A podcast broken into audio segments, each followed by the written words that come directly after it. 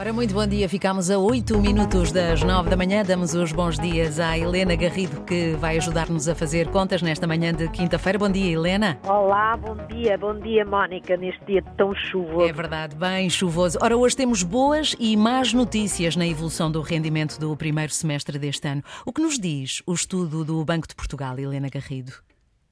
Comecemos pela, pela boa notícia, Mónica. Apesar da inflação, a desigualdade na distribuição do rendimento diminuiu, porque as pessoas que ganham menos registaram um aumento superior ao da taxa de inflação e, por isso, até eh, ganharam um poder de compra, o que nos dias que correm é um feito. Uhum. O trabalho é, é, de facto do Banco de Portugal, chama-se Efeitos Distributivos sobre as Famílias da Evolução Económica Recente. Não se pode dizer que o Banco de Portugal seja muito bom a fazer títulos, o título não é nada apelativo, mas o conteúdo é uh, muito interessante.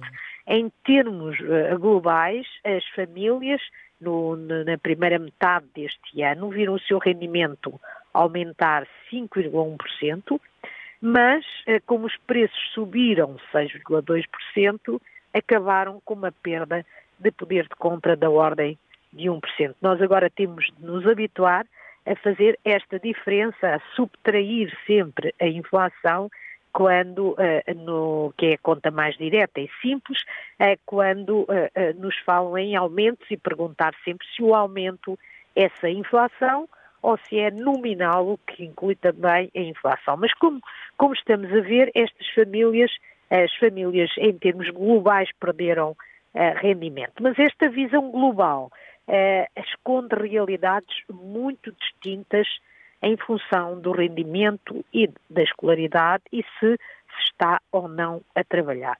O grupo das famílias com rendimentos mais baixos, esta é a boa notícia, foi o que registrou a maior subida de rendimento, 11%, uhum. O que significa, com uma inflação de 6,2%, que tiveram um aumento do poder de compra. Estão realmente melhores. E porquê é que isto aconteceu? A explicação que o Banco de Portugal dá, e, é, e parece uh, totalmente intuitiva, é que uh, isto acontece graças à subida do salário mínimo e ao aumento do emprego. Uhum.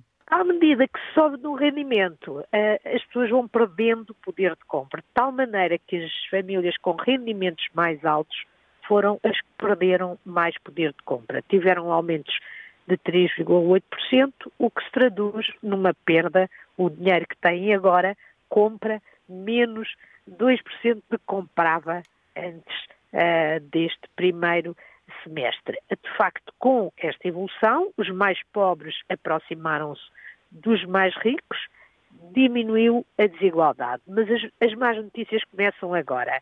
Os pensionistas perderam poder de compra, tiveram um aumento dos mais baixos, em termos nominais, 2,4%, o que, se subtrairmos a inflação, acaba com um, um dinheiro mais curto a comprar menos coisas do que comprava. E quanto mais anos de escolaridade as famílias têm, maior foi a perda de uh, poder de compra. Só uh, quem tem, uh, quem trabalha e tem até ao terceiro ciclo é que registrou uma perda mínima de poder de compra. As famílias com ensino superior tiveram aumentos de 4,5%, perderam, obviamente, poder de compra. Percebe-se perfeitamente porque é que esta é uma má notícia, reflete uma economia que está muito estruturada em pessoas menos qualificadas, uh, aparecendo, existir pouca procura por mão de obra mais uh, qualificada e com os aumentos salariais a beneficiarem, sobretudo, as pessoas que têm mais, é o poder de compra nesse uhum. sentido, têm menos qualificações, esta não é uma boa mensagem para um país que precisa de uh, uh, continuar a qualificar-se.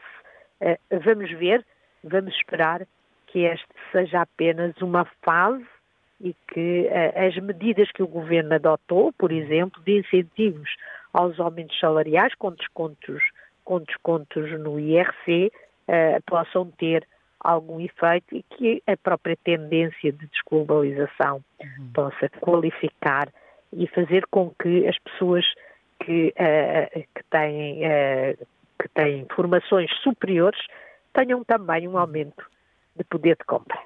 Muito bem, Helena Garrido. Até amanhã. Até, até amanhã. amanhã.